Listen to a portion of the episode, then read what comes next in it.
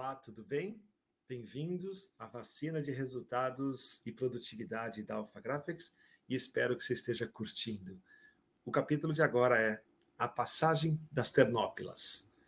A razão pela qual temos dois ouvidos e apenas uma boca é que podemos ouvir mais e falar menos. Frase de Zenão.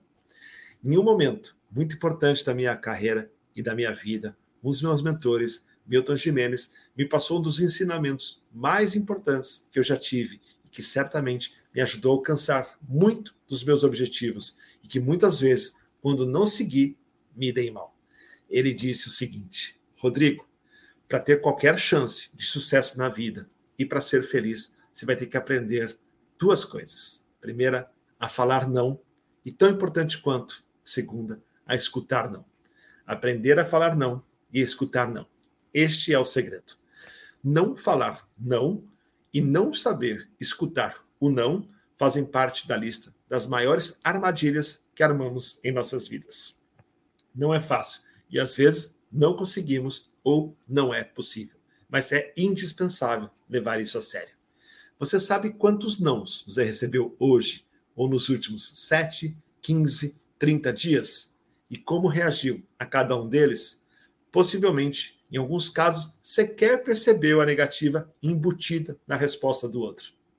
Ou a ignorou e foi em frente. Ou, na pior hipótese, reagiu de forma equivocada.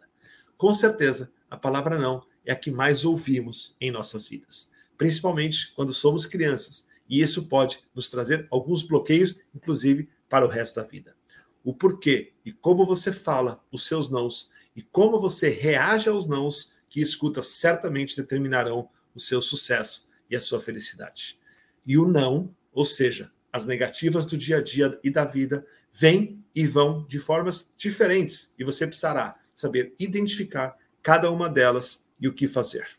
Primeiro, entender por que o não é tão importante. Saber falar não é positivo e faz bem à saúde. Saber falar não é libertador. Saber falar não ajuda a buscar a felicidade. Saber falar não deixa mais produtivo e focado. Saber falar não ajuda a não prometer entregar algo que é impossível você entregar.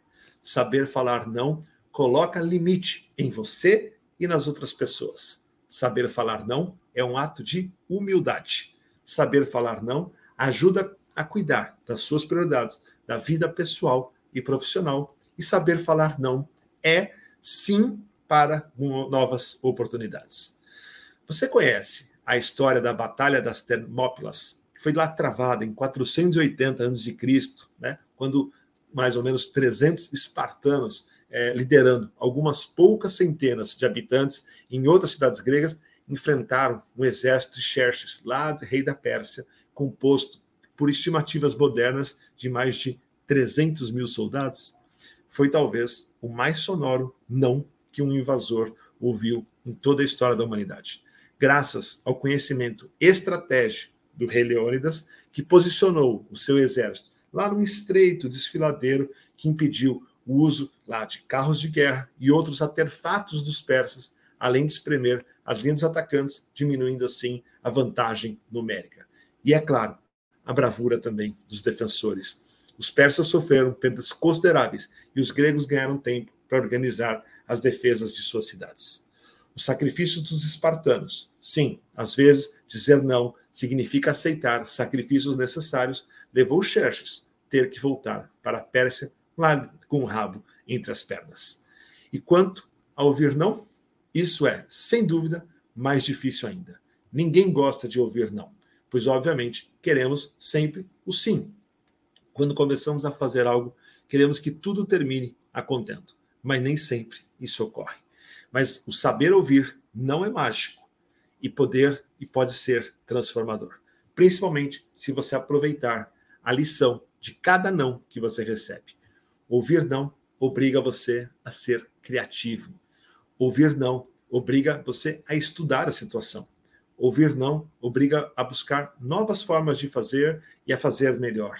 Ouvir não ajuda a amadurecer. E ouvir não é uma benção de aprendizado, desenvolvimento de empatia. Trabalhar objeções é um dos melhores exercícios para você desenvolver a sua mente, sua inteligência e as suas atitudes, se o seu ego permitir. Foi assim quando você conquistou seu namorado ou namorada, foi assim que você, quando você conquistou o seu trabalho ou empresa, foi assim quando você realizou cada uma das suas vendas, driblando os nãos a cada segundo.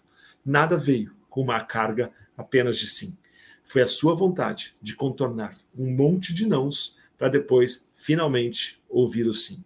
Reagir ao não com inteligência e persistência é o que leva ao sim. O não ao que você está buscando também vem de diversas formas e muitas vezes, sem querer, deixamos de lutar pelo o que queremos, porque não, porque nos rendemos ao não, muitas vezes facilmente. É mais fácil desistir do que lutar pelo que queria, seja lutar por uma venda ou por um grande sonho.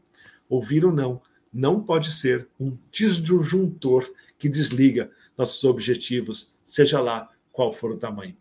Ouvir um não testa a sua coragem, a nossa maturidade, pois ouvir apenas sim na vida pode nos deixar muito mimados e com ego inflado.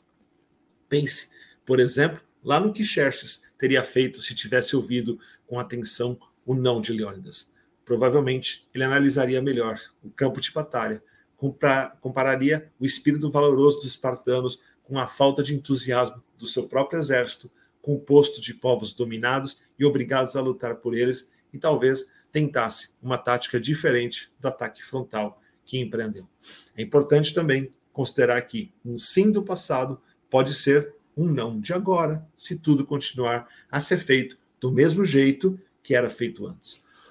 E o não do passado, ele pode ser um sim para o agora, se for feito de forma diferente. O mundo muda, dá voltas, e precisamos estar sempre abertos para achar novas formas e caminhos.